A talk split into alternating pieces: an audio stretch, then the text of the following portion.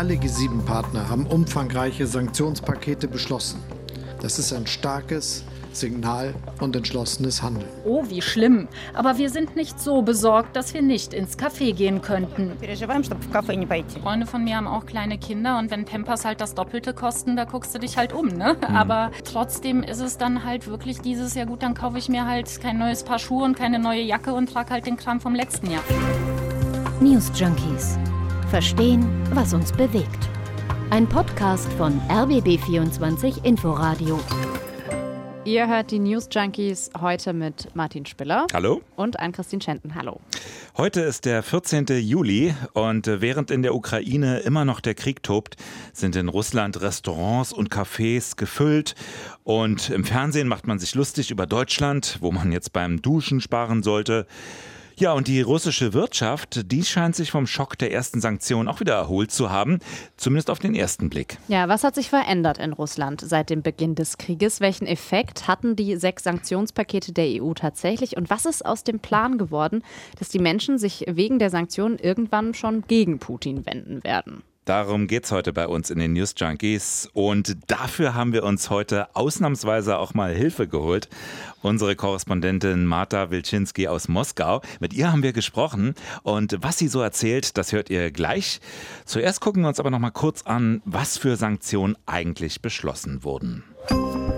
Ja, schon lange bevor Putin am 24. Februar die Ukraine ja in den frühen Morgenstunden angegriffen hat, da hieß es ja mit dem Blick auf die russischen Truppen, die sich da so an der ukrainischen Grenze zusammengezogen hatten, wenn Putin die Ukraine angreifen sollte, dann wird das Konsequenzen haben. Ja, und Konsequenzen heißt in diesem Fall Sanktionen. Stark und entschlossen haben die sich damals gegeben. Annalena Baerbock, Olaf Scholz oder auch Ursula von der Leyen. Dieser Völkerrechtsbruch ist nicht hinzunehmen und deswegen bereiten wir jetzt auch eine klare Antwort darauf vor mit einem harten Sanktionspaket. Alle G7-Partner haben umfangreiche Sanktionspakete beschlossen. Das ist ein starkes Signal und entschlossenes Handeln. Wir antworten mit dem mächtigsten Hebel, den wir haben und an der schwächsten Stelle, die Russland hat, nämlich Wirtschafts- und Finanzsanktionen. Nochmal zur Erinnerung, also sechs Sanktionspakete gab es ja von der EU, darunter Einzelsanktionen gegen Putin und seinen Außenminister Lavrov direkt und dann natürlich wurden die Vermögen von zahlreichen wohlhabenden Oligarchen eingefroren und es wurden Sanktionen gegen Politiker aus dem russischen Parlament verhängt. Ja, und dann natürlich der Ausschluss aus dem internationalen Zahlsystem SWIFT die eingefrorenen russischen Devisen im Ausland. Damit wollte man die russische Wirtschaft direkt schwächen. Gehen wir später noch ausführlicher darauf ein. Außerdem gab es zahlreiche Embargos, Rohöl, Holz, Kohle, Stahl, Eisen. All das darf nicht mehr aus Russland in die EU eingeführt werden. Ja, und auch der Luftraum der EU wurde für russische Fluggesellschaften gesperrt. Das gleiche gilt für den russischen Schiffsverkehr, einfach um den Handel mit Waren quasi unmöglich zu machen. Und ja, diese Auswirkungen, die spüren die Menschen in Russland und auch die russische Wirtschaft ist eingebrochen. Aber wie groß ist dieser Effekt auf die Stimmung im Land tatsächlich? Bevor wir mit unserer Kollegin aus Moskau gesprochen haben, das Gespräch ihr gleich, habe ich ähm, mit einer Bekannten von mir geschrieben. Die ist selber Russin, lebt auch schon immer in St. Petersburg. Äh, sie sagt, sie selber verurteilt den russischen Angriffskrieg, aber ich wollte von ihr eigentlich erstmal nicht direkt wissen, was sie jetzt so politisch bewegt, sondern was sich seit dem 24. Februar in ihrem Alltag verändert hat. Hm, genau, erzähl doch mal, ähm, wie macht sich das denn jetzt bemerkbar mit den Sanktionen? Also am meisten merkt sie es einfach an den Preisen, sagt sie. Es ist hm. einfach teurer geworden, so 10 bis 20 Prozent.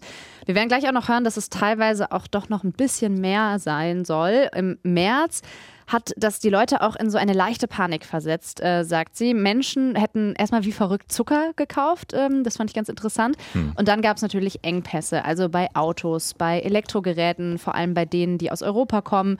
Und viele Unternehmen haben dann auch den russischen Markt verlassen. Da wurden Leute entlassen.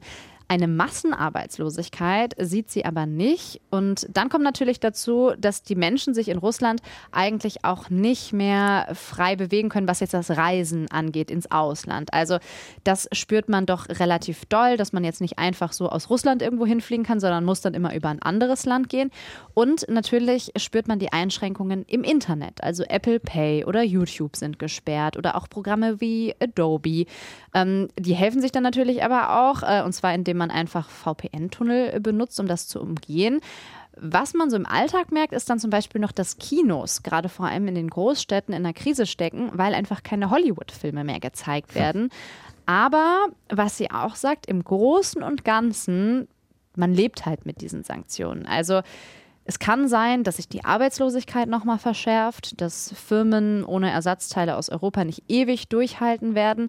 Aber es kann eben auch sein, dass Russland sich jetzt nach neuen Partnern umschaut. Tut es ja teilweise schon. Mhm. Und gleichzeitig wird ja im russischen Fernsehen dann auch verbreitet, dass die Sanktionen eher dem Westen schaden würden. Das glaubt meine Bekannte nicht. Also sie glaubt eher daran, dass Russland dann doch auf lange Sicht isoliert wird und vor allem ja auch technisch vielleicht wieder auf den Stand wie vor 30 Jahren zurückgeworfen wird.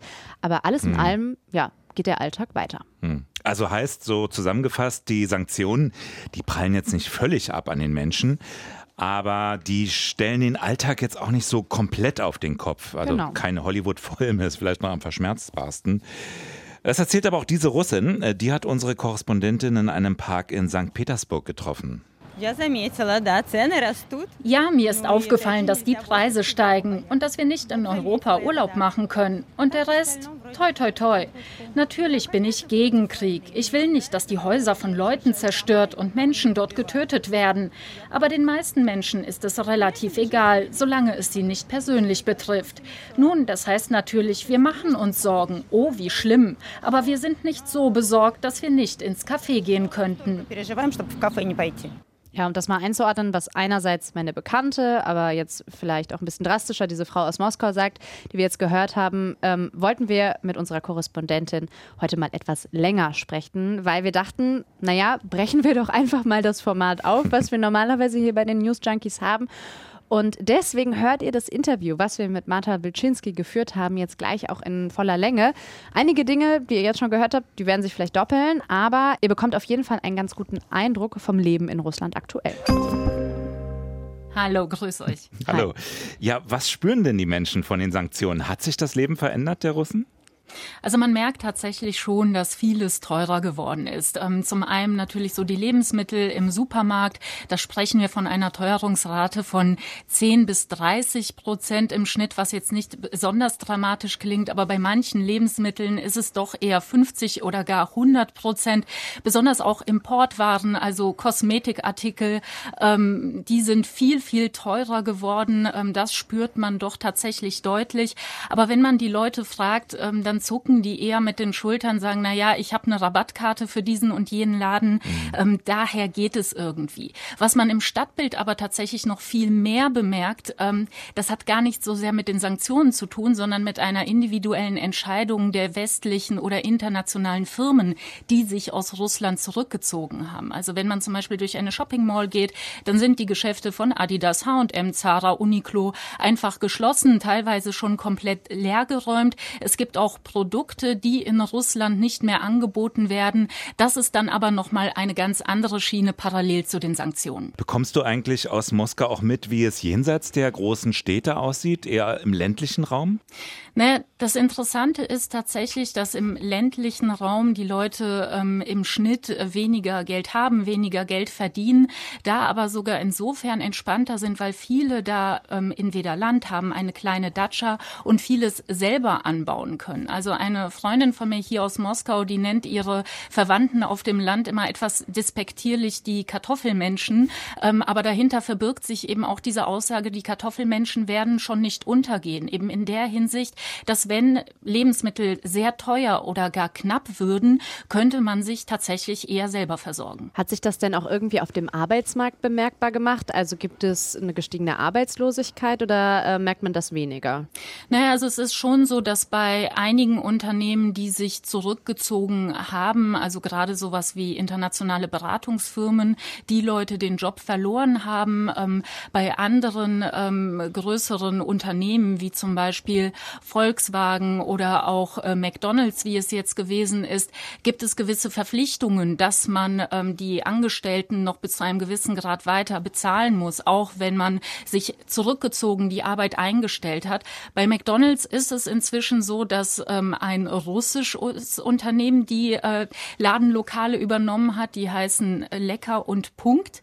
Ähm, und das ist tatsächlich eine sehr interessante Entwicklung, weil man da in so einen Zwiespalt kommt, auch von russischer Seite. Einerseits will man noch irgendwie äh, betonen, dass man ähm, dieses, diesen Mythos McDonalds, das war ja der erste mm. Fastfood-Laden, der ja noch zu Zeiten der Sowjetunion aufgemacht hat mit Riesenschlangen, wir kennen ja diese Bilder, ähm, dass man das irgendwie weiter gewährleisten kann und gleichzeitig will man ja aber doch sagen, guckt mal, wir brauchen diese westlichen Unternehmen gar nicht, wir können selber was auf die Beine stellen. Schmeckt es denn da noch genauso? Hast du das mal ausprobiert? Also es sind ja jetzt wahrscheinlich andere Zulieferer. Naja, also man behauptet tatsächlich in Russland, dass alles sowieso aus heimischer Produktion hm. stammt und ähm, insofern es keinen Unterschied machen würde. Ich selber habe es nicht probiert, aber natürlich alle gefragt, die da waren, die sagen, es ist ein bisschen schlechter, nicht dramatisch schlechter, aber man merkt tatsächlich schon, dass äh, zum Beispiel es manchmal nur Mineralwasser als Getränk gibt und sonst hm. nichts anderes.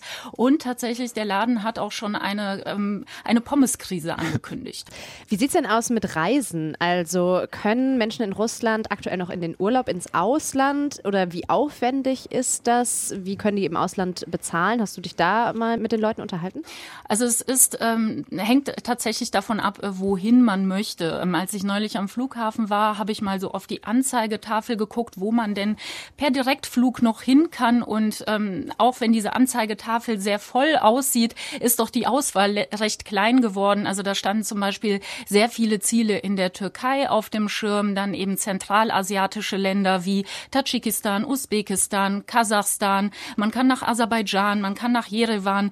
Da wird's dann aber auch schon langsam dünn. Ähm, tatsächlich, wenn man nach Europa fliegen wollte, geht das äh, nur noch mit Umstieg, dauert eine gefühlte Ewigkeit und ja, auch das Bezahlen im Ausland ist ein Thema, weil russische Kreditkarten dann eben in Ländern in Europa auch gar nicht funktionieren. Jetzt ist natürlich die Frage, was machen diese Sanktionen mit der Stimmung im Land? Also wem geben die Menschen die Schuld, wenn jetzt Sachen nicht mehr so funktionieren, wenn die komplizierter geworden sind? Äh, wendet sich da jetzt so ein bisschen die Stimmung gegen den Westen oder gegen Putin? Also ein Sinn ist ja auch so ein bisschen, dass die Menschen, dass die dann unzufrieden vielleicht werden, dass dann vielleicht der Druck auf Putin wächst. Wie, wie ist das jetzt in Russland? Also ich glaube tatsächlich, dass dieser Gedanke, dass sich hier die Stimmung gegen die Regierung wendet und die Menschen rebellieren werden, wenn der Mangel erstmal zunimmt, ist äh, tatsächlich ein, ein Trugschluss, der vielleicht auch aus mangelnder Kenntnis der russischen Gesellschaft resultiert. Also mhm. ich habe die Woche auch noch mal mit Leuten gesprochen auf der Straße und egal, ob sie jetzt gegen oder für die Regierung waren, haben alle gesagt, na ja, ähm, man erträgt das eben. Also es gibt dann natürlich die, die sagen, ähm, gut, es sind Dinge teurer geworden, es fehlen Dinge, aber es bringt uns nicht um. Das heißt, wir können irgendwie weiterleben. Und dann gibt es diese Leute, die tatsächlich offen sagen, na ja, jeder Stein, den man uns in den Weg legt, der macht uns einfach nur noch stärker und wir werden noch mehr zu unserer hm. Regierung halten. Also egal von welcher Seite man guckt, ist das Ergebnis aber dann doch das gleiche. Okay, das heißt, es gibt jetzt auch wenige Menschen, die sagen, ja, die Sanktionen sind zwar hart, aber gerechtfertigt. Ich habe es tatsächlich von niemandem gehört. Es gibt natürlich die Leute, die sagen, dass äh, dieser Krieg gegen die Ukraine eine absolute Katastrophe ist und dass Russland früher oder später dafür ähm, irgendwie die Rechnung tragen müsste. Aber auch die sagen, dass die Sanktionen da wenig effektiv seien. Ja, und vor allem auch ich interessant, hoffe. dass die äh, Sanktionen bis jetzt noch gar nicht so sehr die Menschen treffen, oder? Ja, also es ist klar, ne, es tut den Leuten weh. Ähm, also ne, Freunde von mir haben auch kleine Kinder und wenn Pampers halt das Doppelte kosten, da guckst du dich halt um, ne? Mhm. Aber ähm, trotzdem ist es dann halt wirklich dieses Jahr gut, dann kaufe ich mir halt kein neues Paar Schuhe und keine neue Jacke und trage halt den Kram vom letzten Jahr. Also wirklich dieses Durchhaltevermögen oder diese Gewohnheit, mhm. dass halt mal Dinge nicht da sind. Ähm, ja, die unterschätzt man doch sehr. Ja, und wenn es dann abends im Fernsehen zu sehen gibt, äh, dass es hier kein Warmwasser mehr gibt oder so, wegen, ja. dann äh, relativiert sich das ja auch, ne, für, aus, aus Sicht ja, der Menschen. Ich sag's euch, Deutschland ist eine Riesenlachnummer gerade im ja. Fernsehen, ne? Also das ist und und äh, tatsächlich und es ist, ich finde es wirklich hier sitzend schwer abzuschätzen, wie gut ist es hier, wie schlimm ist es in Deutschland, weil wenn man es natürlich so die Deutschen, äh, deren Latte zu meckern liegt halt sehr sehr tief und die russische Latte zu meckern mhm. liegt halt sehr sehr hoch und da die Realien ja dann herauszufiltern. Also wer ist jetzt empfindlich und wer ist besonders hart, mhm. ist halt auch keine leichte ja. Aufgabe. Ja, ja das ja. Wohlstands äh, Deutschland und dann natürlich die Erfahrung, dass der Rubel auch häufiger schon einfach mal abgefallen ist und man so den Umgang damit gefunden hat. Ne? Ja, und es ist halt also tatsächlich auch, ne, was, was Wohnen angeht und so. Also teilweise, man, man kommt hier in Wohnungen und denkt, okay, wow, ähm, in Deutschland würden alle schon längst den, die Hände über den Kopf zusammenschlagen und hier sagen die Leute, ja, wieso ist so und ich stecke mein Geld lieber in Urlaub. Ne? Da habe ich es dann zwei Wochen schön. Also man hat halt einfach ganz andere Maßstäbe so im Leben. Ja, machen wir jetzt mal eine kurze Pause. Also wir haben ja jetzt ausführlich gesprochen über die Bevölkerung, die Menschen und äh, welche Sanktionen dort so ankommen. Das sind aber eher die indirekten Folgen. Also klar, die Menschen, die kriegen das dann alles ab, aber von den Sanktionen, die Liste ist ja lang, du hast es ja erzählt, diese sechs Pakete von eingefrorenen Konten, Ölembargo, Stopp des äh, Zertifizierungsverfahrens für Nord Stream 2, mhm. Verbot des Sendebetriebs für gleich drei TV-Sender. All das zielt ja doch eigentlich erstmal auf das Geschäftliche, auf das Wirtschaftsleben oder die Finanzen Russlands. Ja, und auf letzteres zielt ja vor allem auch der erwähnte Ausschluss von SWIFT. Also Russland ist damit abgekoppelt vom Zahlungssystem, vom internationalen Zahlungssystem und das hat natürlich voll. Wobei, das klingt auf den ersten Blick alles ziemlich widersprüchlich. Also der russische Staat hat einiges an Devisen. Da ist die Rede von 600 Milliarden US-Dollar. Da kommen dann täglich hunderte Millionen noch dazu durch den Export von Öl, Gas und Kohle. Also Geld ist da, eigentlich. Aber dann vor wenigen Tagen gab es die Meldung, Russland könne ausländische Schulden nicht bezahlen. Russland sei zahlungsunfähig. Zum ersten Mal seit 1918. Was heißt das? Droht eine Art Staatsbankrott? Auch darüber haben wir mit unserer Korrespondentin Marta Wilczynski gesprochen. Ja, das mit der Zahlungsunfähigkeit ist, wie man oft liest, ein historisch einmaliger Fall, weil Russland so gesehen gar nicht pleite ist. Ähm, Russland hat sehr hohe Rücklagen, hat sogar eine sehr geringe ähm, Staatsverschuldung. Also die Schuldenquote liegt bei 20 Prozent, was wirklich im internationalen Vergleich relativ wenig ist. Ähm, zum einen sind natürlich ein Teil der Rücklagen im Ausland in Devisen angelegt und die sind durch die Sanktionen eingefroren. Zum anderen kann aber Russland durch den Ausschluss vom Finanzsystem seine Schulden nicht direkt bezahlen. Ähm, da sagt natürlich der Kreml, das ist doch nicht unser Problem. Wir haben Geld, wir können bezahlen, wir wollen bezahlen, wir können gern in Rubel bezahlen. Und wenn das nicht geht, können wir doch nichts dafür. Wenn man sich jetzt diese wirtschaftliche Situation anschaut und auch die Ziele, die der Westen da vielleicht verfolgt hat mit dem Ausschluss aus dem Finanzsystem, führt das nicht am Ende vielleicht auch dazu, dass Russland sich einfach anderen Partnern hinwendet, also zum Beispiel China und es einfach jetzt eine, ja, eine neue Ordnung auf dieser Seite ergibt? Naja, das ist ja letztlich das, was ähm, Moskau immer als Signal sendet. Ähm, wir brauchen euch nicht, wir haben andere Partner und Freunde. Und vor einigen Wochen fand in ähm, St. Petersburg das internationale Wirtschaftsforum statt, was äh, früher ja wirklich so ähm, das Davos Osteuropas genannt wurde, wo sich wirklich die Mächtigen der Welt getroffen haben.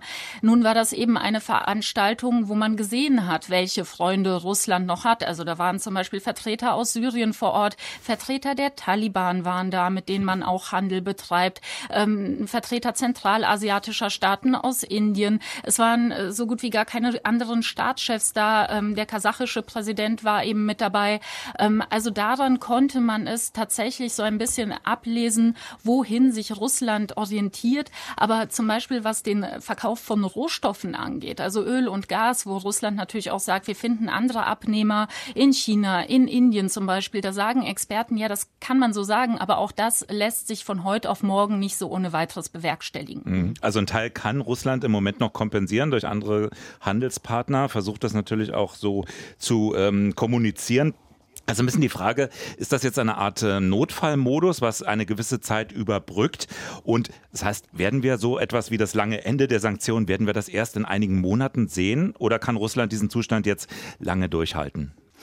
Also es ist schon so, dass auch russische Wirtschaftsexperten prognostizieren, dass ähm, die Sanktionen erst später wirklich spürbar werden. Ähm, das ist dann zum einen dann, wenn die Reserven, die Russland ja jetzt noch hat, sich langsam dem Ende neigen und wenn dann eben auch so diese Sanktionen, die mit Lieferketten verbunden sind, zum Beispiel auch damit, dass gewisse Technik, dass gewisse Ersatzteile nicht mehr nach Russland exportiert werden dürfen, wenn sich das bemerkbar macht. Also zum Beispiel für die russische Airline Aeroflot Dort prognostiziert man jetzt schon, dass sie bald werden ein Drittel ihrer Flotte als ähm, Ersatzteillager für die restliche Flotte nutzen müssen, weil sie vor allem mit Boeing und Airbus fliegen und eben dafür keine Wartungen äh, mehr vorgenommen werden können, keine Einzelteile mehr äh, geliefert werden können. Ähm, Autos gehen jetzt zum Beispiel russischer Hersteller Lada, gehen demnächst vom Band ohne ABS, ohne elektrische Fensterheber, ohne Anschnallgurte hinten und auch ohne Airbag, weil auch das einfach nicht mehr vorhanden mhm. ist. Ähm, finanziell tatsächlich kann man sich die Frage stellen, wann der Punkt kommt, weil wann die Reserven aufgebraucht sind, weil Russland im Moment durch den sehr hohen Gaspreis auch sehr viel einnimmt. Ähm, es hat neulich der Gazprom-Chef äh, Miller sehr treffend auf den Punkt gebracht, man exportiert weniger sogar, weil ja Gazprom auch die Gaslieferungen nach Europa gedrosselt hat äh, zuletzt, verdient aber viel, viel mehr, weil der Preis so immens hoch ist ist ja immer die Debatte, wie sinnvoll sind Sanktionen an sich oder jetzt auch gerade diese Sanktionen eigentlich, also dieses Instrument. Was ist so dein Eindruck? Hat das bald ausgedient, weil wir merken, am Ende fällt es vielleicht doch in diesem Fall eher auf den Westen zurück und Russland findet schon seine Wege damit umzugehen oder hältst du das immer noch für sinnvoll? Es ist tatsächlich schwierig zu beantworten. Was ich äh, sehe, ist tatsächlich eine Gesellschaft, die auch ähm, durch den Zusammenbruch der Sowjetunion, durch die 90er Jahre, die hier wirklich wild und äh, wirtschaftlich sehr schwierig waren, auch geprägt ist, auch von gewissen Verlusterfahrungen geprägt ist. Und das heißt, der Moment, bis man hier wirklich Panik bekommt, der ist noch lange nicht erreicht. Das ist natürlich auch die Frage, ob es das ist, was man über Sanktionen überhaupt erreichen will, dass Panik äh, aus ausbricht. Das ist natürlich eine ganz andere Frage. Aber ähm, tatsächlich merkt man, dass die russische Gesellschaft äh, bereit oder zumindest fähig ist, da sehr viel zu ertragen. Und das ist dann auch ein sehr interessanter Punkt, wenn man zum Beispiel auf dieses Narrativ des Kreml guckt, dass sich der Westen durch die Sanktionen doch viel mehr selber ins Knie schießen mhm. würde. Was hier im Fernsehen wirklich absolut, ich würde schon sagen, ausgeschlachtet wird, sind eben solche Berichte, wenn äh, Robert Habeck sagt, naja, die Deutschen müssen demnächst äh, weniger duschen, am besten mhm. kalt und noch drei Pullover zu Hause anziehen, weil dann sagen ja alle, ah, guck mal, in Deutschland die frieren und haben Panik und wir können im Zweifel unsere Kartoffel anpflanzen. Also das mal ganz plakativ gesagt. Also es ist dann halt auch die Frage dessen, was stimmt und was stimmt nicht gegenüber dem, wie wird es wahrgenommen und wie wird mhm. es gesehen und vermittelt wird. Wir halten es aus, die da drüben nicht.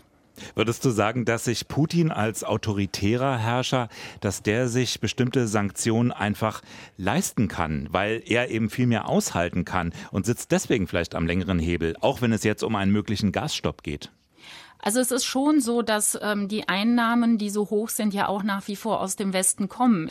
Würde man die Lieferung komplett einstellen, dann brechen diese Verdienste auch komplett weg. Insofern wird man da irgendwann im Kreml auch diese Kosten-Nutzen-Rechnung machen, ähm, kann man das finanziell noch tragen.